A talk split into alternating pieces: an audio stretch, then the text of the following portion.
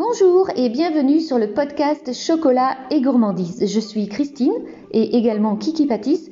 Donc ça c'est le nom que j'utilise sur Instagram. C'est aussi le nom de mon entreprise, cette entreprise de cours à domicile ou en ligne. Alors en ce moment c'est surtout en ligne hein, parce qu'on est toujours confiné en ce 1er janvier. Et d'ailleurs comme nous sommes le 1er janvier, j'en profite pour vous souhaiter une très très belle et heureuse année 2021.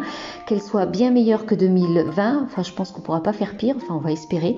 Et je vous souhaite plein de belles choses, plein de bonnes choses, tout plein de, tout plein de santé. Enfin voilà, c'est pas très français, mais vous avez compris le truc. Donc voilà. Donc aujourd'hui, et comme bien souvent, on va décrypter euh, un ingrédient, mais là c'est pas un vrai ingrédient, c'est quelque chose qui fait partie d'un ingrédient que l'on utilise beaucoup en pâtisserie. C'est euh, le gluten et ce réseau glutineux, cette petite euh, chose là qu'on a du mal à obtenir pour avoir de superbes viennoiseries. Donc aujourd'hui, on va s'attaquer à ce euh, petit problème. Donc je vais essayer de vous donner quelques astuces. Donc on va s'installer confortablement, se prendre un thé, un café, pourquoi pas une viennoiserie parce que je suis sûre qu'après cet épisode vous allez vouloir tester absolument. Et c'est parti l'épisode du jour. Donc le but aujourd'hui de cet épisode, c'est de faire comprendre comment se forme le gluten aux différentes étapes et éventuellement de vous aider à détecter euh, les petits problèmes qui pourrait y en avoir si vous avez pu euh, pétrir ou pas assez votre pâte et comment on pourrait essayer de euh, compenser le petit problème. Alors, je ne suis pas magicienne, je vous donne des astuces. Après, évidemment, il y a plein de choses qui vont euh, rentrer en jeu. Donc, il faut savoir quand même qu'autrefois, euh, toutes ces pâtes étaient pétries à la main. Et puis, bah, les machines, euh, aujourd'hui, remplacent tous ces efforts du boulanger et du tourrier. Donc, pour ceux qui ne sauraient pas, le tourrier, c'est la personne qui s'occupe exclusivement de toutes nos petites viennoiseries, pain, croissant, pain au chocolat, chocolatine, croissant, roulé à la cannelle, ce genre de choses, euh, des euh, pains au raisin, voilà. Donc les temps de pétrissage de, la pâte vont être importants pour que la qualité du produit final soit au rendez-vous. Mais il y a aussi la qualité de la farine, le temps de fermentation et la dose d'eau ou de lait qui vont pouvoir rentrer en jeu pour faire quelque chose de bonne qualité. Donc pour ça, il faut quand même que la pâte soit bien hydratée, que tous les ingrédients soient bien mélangés, que la pâte soit lisse, que de l'air s'incorpore à la pâte lors du pétrissage pour que le réseau glutineux soit suffisamment résistant pour retenir le gaz carbonique que va produire la levure par la suite. Donc le réseau de gluten se nomme ainsi parce qu'il ressemble à un genre de filet, euh, mais en trois dimensions, imperméable à l'eau et donc susceptible de retenir les gaz issus de la fermentation, notamment le gaz carbonique, pour euh, réaliser naturellement l'alvéolage du pain ou de nos euh, viennoiseries. Donc on va parcourir juste un tout petit peu l'histoire qui est un peu technique et après je vais vous vous pourrez noter ou pas et de toute façon sachez que tout cet épisode est toujours retranscrit sur mon site internet kikipatis.fr à la rubrique podcast. Euh, j'en perds mes mots. Alors donc au départ il n'y a pas de gluten. Donc il existe bien dans les farines hein, euh, des, protéines dites solubles et d'autres insolubles parmi lesquelles la gliadine et la gluténine.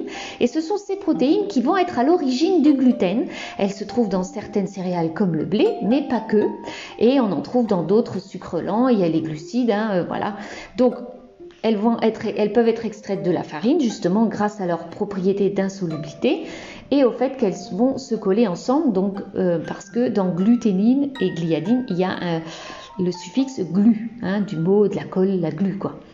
Et donc on pourra faire cette expérience par exemple en malaxant un peu de farine sous un filet d'eau et euh, bah, le gluten sera ce qui va vous rester dans les mains.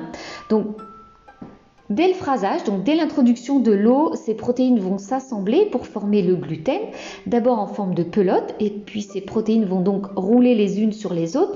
Comme la farine n'est pas miscible à l'eau, comme le sable mouillé par exemple, eh bien, elle, ne va pas s'imbiber complètement de manière immédiate en raison de la minuscule taille de ces grains et au phrasage, donc on aura une pâte généralement assez ferme. Donc quand l'imbibation de la farine avance, la pâte va devenir de plus en plus molle. Et là, euh, eh bien, il y a d'autres choses qui peuvent rentrer en jeu, par exemple comme le sel. Donc on sait, le sel est important dans beaucoup de recettes.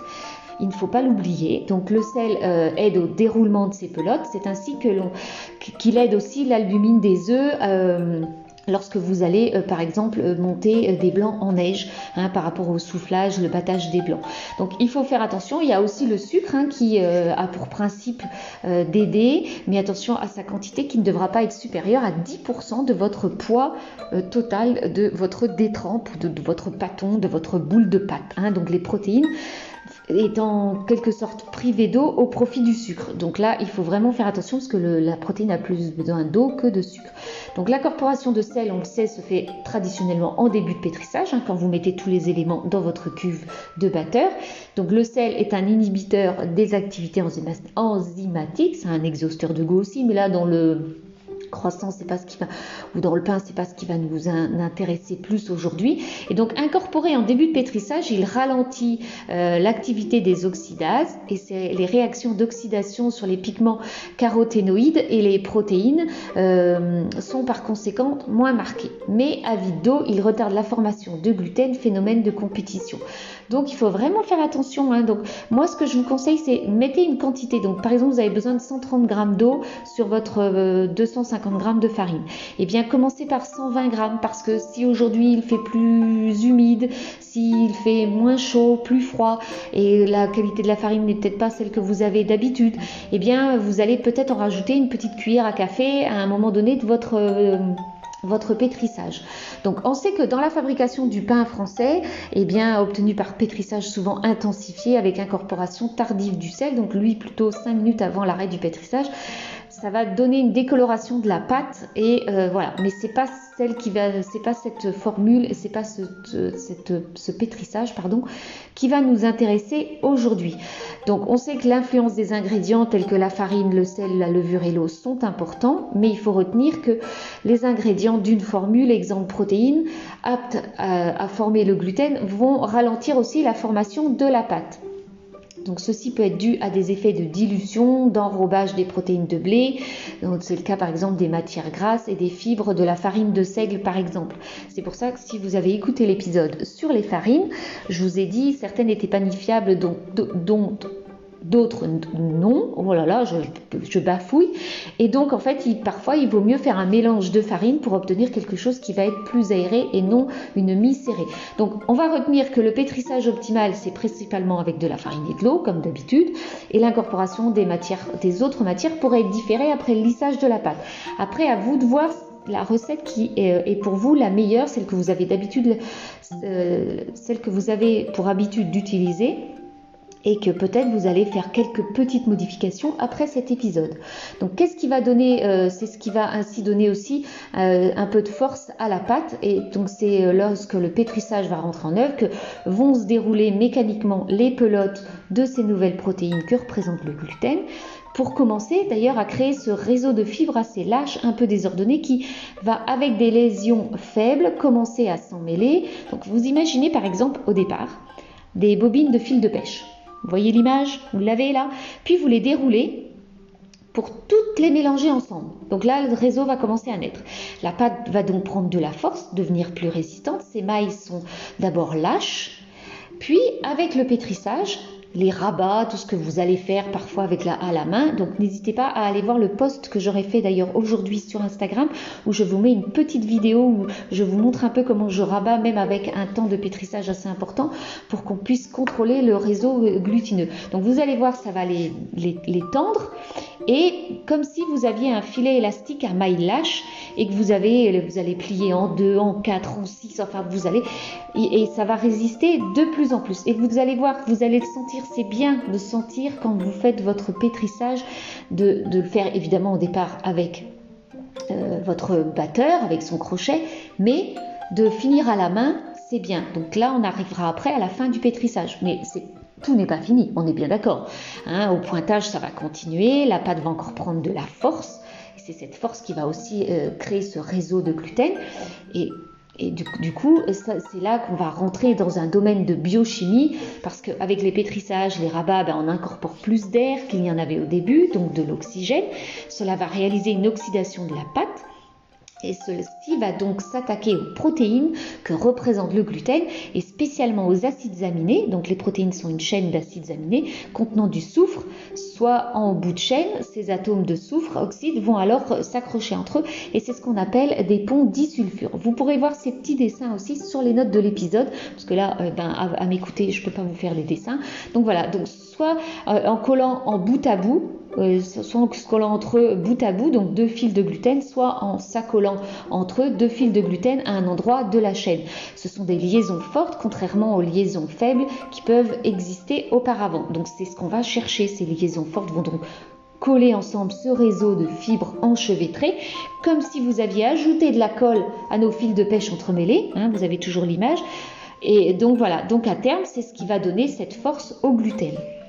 Donc, on note bien que plus il y a de pétrissage, moins de pointage et vice-versa. Pour cette raison, mais pas trop de pétrissage et moins bon enfin que pas assez. Donc il faut vraiment faire attention et à la, suroxygénation de la pâte et le trop fort étirement blanchit la pâte et diminue aussi l'émail du réseau. La mie donc du coup pourrait rester serrée et donc le temps de pointage euh, trop court aussi va diminuer les arômes.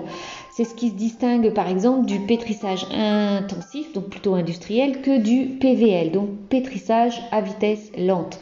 Alors euh, ça peut arriver que peut-être que je vais dire PLV parce que c'était dans un ancien métier et PLV c'est les, euh, c'est les têtes de gondole en fait si vous voulez dans les grandes surfaces. Enfin bref, revenons à notre gluten. Donc euh, et le pétrissage à vitesse lente, c'est essentiellement bah, du pétrissage manuel ou avec vos, euh, ou avec vos batteurs à une, vitesse, euh, à une vitesse beaucoup moindre et qui va nécessiter du coup une, très longue fermentation pour arriver à ce que l'on souhaite et arriver, pour arriver ensuite à un pétrissage mécanique et à un intermédiaire qui est le pétrissage amélioré et ça, voilà. Donc, il va falloir trouver la bonne technique, la bonne vitesse pour que vous ayez votre pétrissage correct. Mais en tout cas, ce que je peux vous dire, c'est qu'on va proscrire le pétrissage euh, intensif.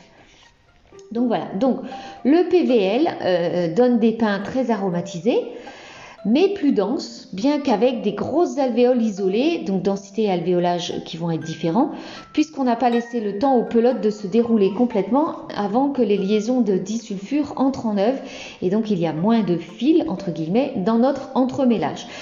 Que le pétrissage amélioré donne des pains plus légers mais moins aromatisés qu'en PVL donc c'est un intermédiaire, mais on ne peut pas avoir le beurre et l'argent du beurre. Hein. Donc là, à un moment donné, il faut choisir.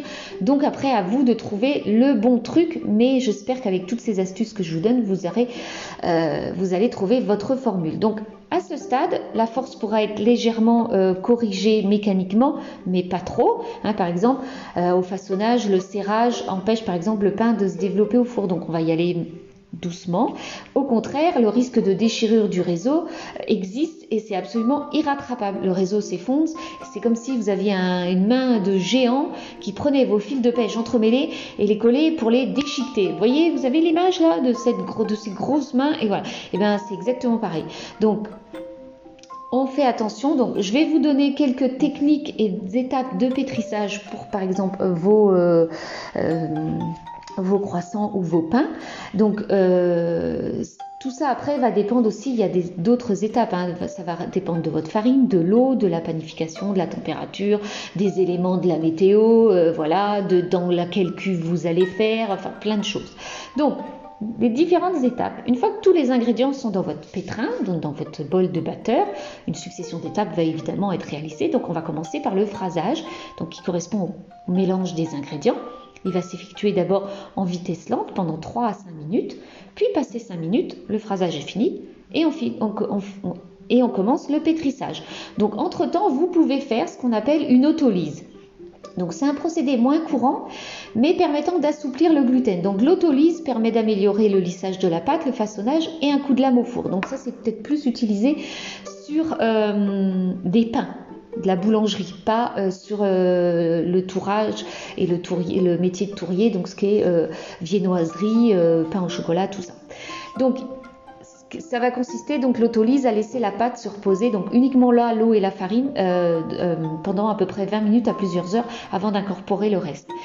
Donc ensuite on sait, et je, sais que je vous en ai déjà parlé dans l'épisode de, du feuilletage, euh, on essaye d'avoir la, température de votre pâte doit être d'environ et maximum 24 degrés en fin de pétrissage. Parfois, selon la température qu'il fait aussi dans votre maison, elle n'atteindra peut-être pas 24 degrés. Mais pour ça, pour réaliser facilement, eh bien, on a besoin de connaître trois températures. Notre température de base, celle que l'on a dû vous donner dans la recette, si c'est indiqué, la température de votre fournil, donc le four avec lequel vous pouvez mesurer avec un thermomètre, et la température de votre farine. Alors attention parce que par exemple si votre farine est dans votre arrière-cuisine qui n'est pas chauffée, elle ne sera pas à la température de votre maison et il peut y avoir un écart de 5-6 degrés. Donc attention. Donc essayez de la mettre peut-être à température ambiante plusieurs heures avant de faire votre, euh, votre détrempe, peut-être même la veille. Donc il faut vraiment faire attention.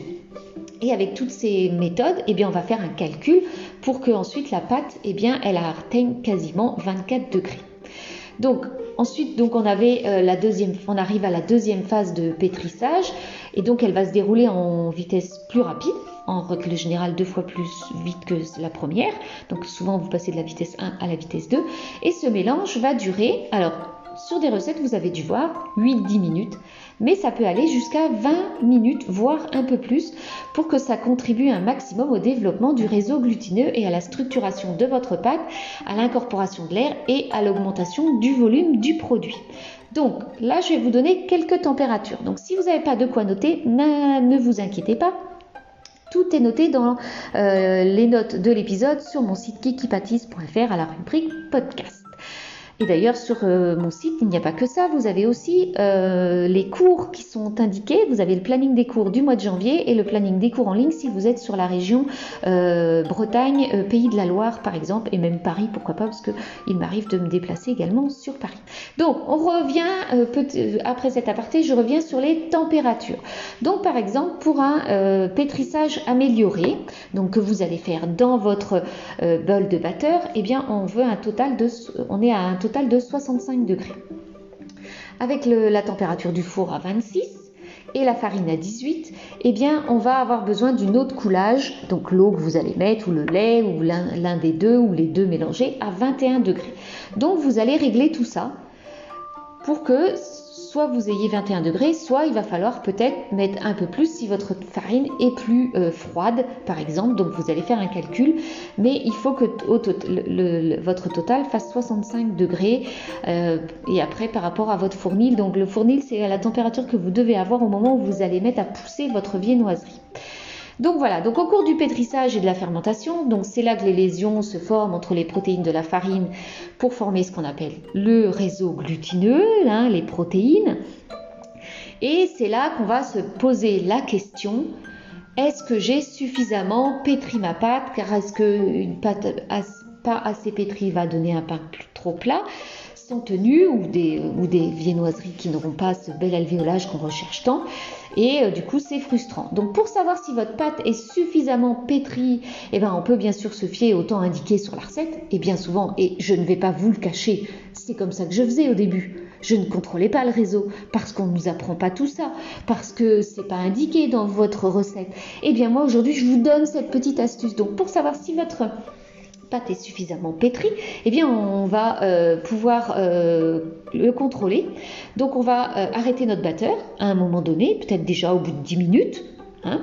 On va prélever du coup une petite noix et puis on va voir si euh, on va faire comme font les professionnels. Je suis sûre vous avez déjà regardé des vidéos sur euh, YouTube, sur Instagram, où du coup on essaye de vérifier la présence du voile glutineux, ce voile là, ce truc qui se déchire pas, hein, sous ce petit nom mystérieux d'un phénomène physique qui, à force d'être pétri, ben, le gluten se retrouve dans la pâte, se structure pour former ce réseau, ce filet qui tient et qui piège ce CO2 à la fermentation et qui va donner tout ce, ce bel alvéolage et l'élasticité à nos pâtes et viennoiseries. Donc lorsque l'on tire euh, cette pâte, hein, le réseau empêche qu'elle se déchire tout de suite pour obtenir un bout de pâte très très fin et le voile donc indique qu'on a une constitution de notre réseau qui a été fait.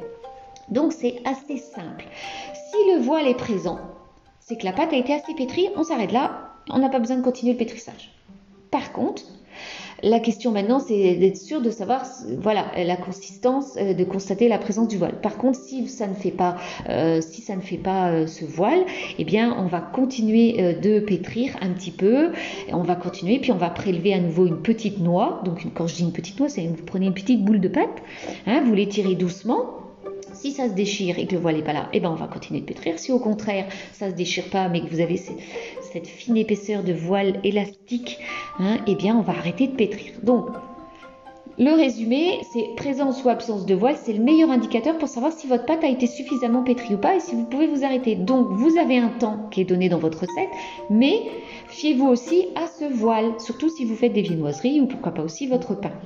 Donc parce que vous allez noter que par exemple sur, de la pâte à pain, sur euh, de la viennoiserie, eh on va chercher ce signe d'élasticité pour avoir, pour avoir ce, voile, ces alvéolages, alors que sur une pâte à tarte, c'est complètement l'inverse. On n'en veut surtout pas. On veut pas de voile. Parce qu'une pâte à tarte, moins elle est pétrie et mieux ce sera.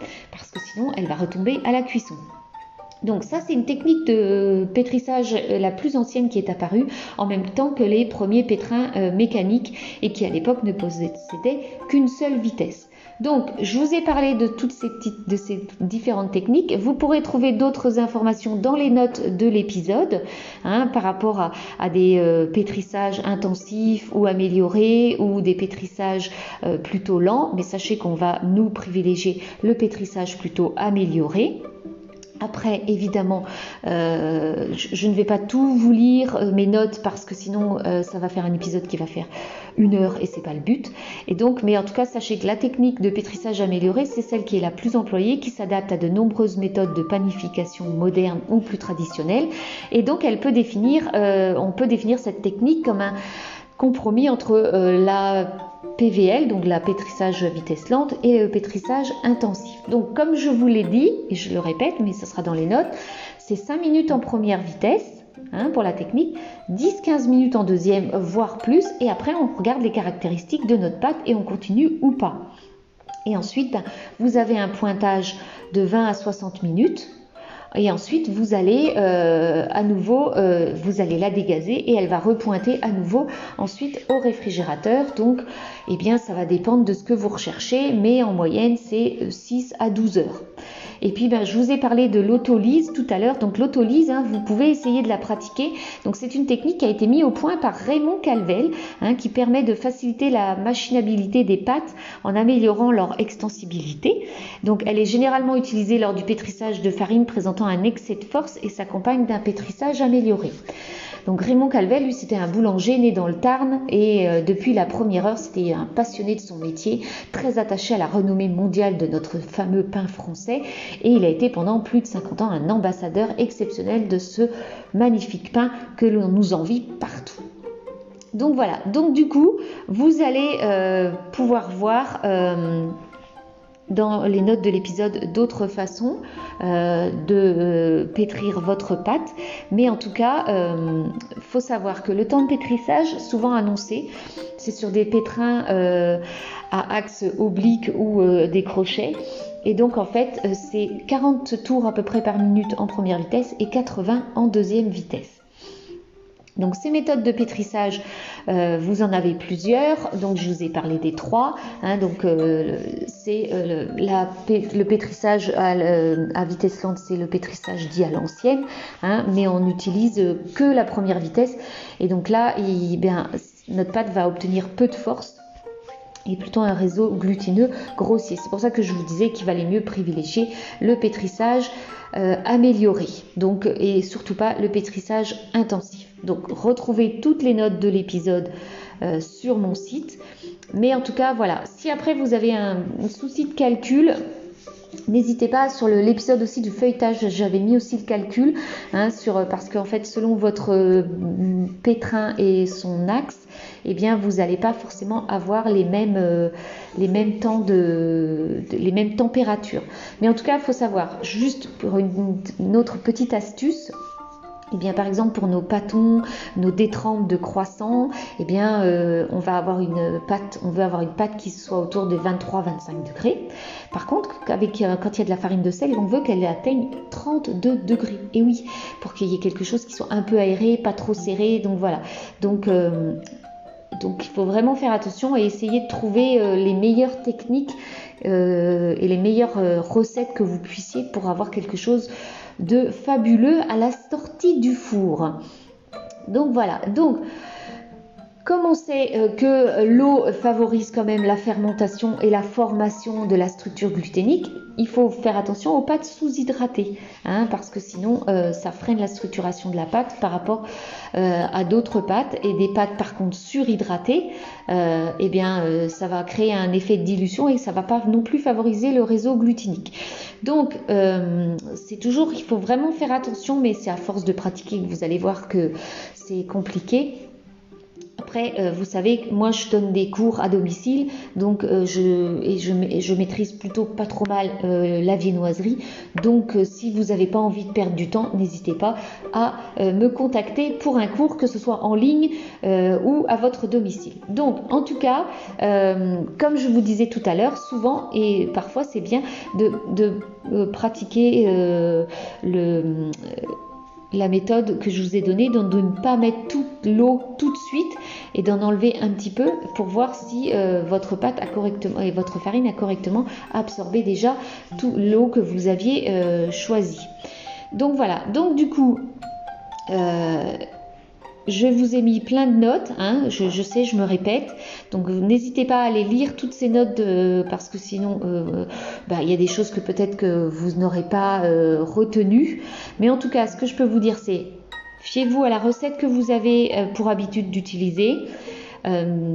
essayez aussi d'autres méthodes essayez de plus les pétrir, regardez si vous avez le voile, regardez, euh, essayez de savoir à quelle vitesse va votre batteur. Et ça, ça marche aussi pour vos brioches parce que plus elles vont être battues euh, et tournées, plus vous allez avoir une brioche euh, moelleuse et fondante. Donc voilà, donc j'espère que cet épisode euh, vous a plu. N'hésitez pas à aller lire toutes les autres notes euh, sur mon site à la rubrique podcast. Et en tout cas, voilà. Et donc petit aparté, puisqu'on est dans le dans les alvéoles, le réseau glutineux, eh bien je vais vous donner un, petit, un petit truc, une petite astuce sur pourquoi le croissant au beurre est-il tout droit et non en forme de lune. Eh bien aujourd'hui en entreprise, les croissants au beurre sont droits et les croissants ordinaires donc à la margarine sont courbés. Mais il faut savoir que la trace la plus ancienne de fabrication du beurre date de 4500 avant Jésus-Christ et la mise au point de la margarine a été inventée par un pharmacien et date de 1869. Et comme la margarine a été inventée avant l'introduction du croissant en France, c'est bien le croissant au beurre qui était courbé à l'origine mais on peut supposer que euh, leurs apparences ont été inversées car en entreprise et où la vente de croissants au beurre est vraiment euh, énorme, eh bien le croissant au beurre est quand même euh, le croissant au beurre est quand même beaucoup plus facile à stocker sur des plaques au congélateur que des croissants en forme de lune. Parce que bien souvent dans les grandes boulangeries le tourrier donc la personne qui s'occupe que des croissants et des pains au chocolat, va travailler souvent du lundi au vendredi pour faire toute la production pour la semaine et pour le week-end. Et ainsi, eh bien, en fait, ça va être stocké au congélateur. Donc, faut savoir que ces croissants ont souvent des produits, des améliorants avec une particularité au niveau de la levure pour que ça puisse pousser ensuite. Mais euh, voilà, mais ça reste quand même que ce sont des croissants exceptionnellement bons puisqu'ils ont quand même une recette et ils ont quand même un savoir-faire assez exceptionnel. Donc voilà, euh, et après ça dépend chez qui vous allez aussi. Donc j'espère que cet épisode vous a plu, j'espère que ça vous aura appris plein de choses, que vous allez tester rapidement, que vous allez me taguer, que vous allez partager. Euh, donc voilà, n'hésitez pas à mettre une note sur Apple Podcast, ça me fait énormément plaisir. Et puis, bien sur ce, je vais vous souhaiter une très très bonne journée, une très très bonne après-midi, et je vous dis à la semaine prochaine pour un nouvel épisode. Donc, on sera déjà au 32e épisode, et le prochain épisode sera sur les meringues. Alors, je vous fais des gros bisous et à bientôt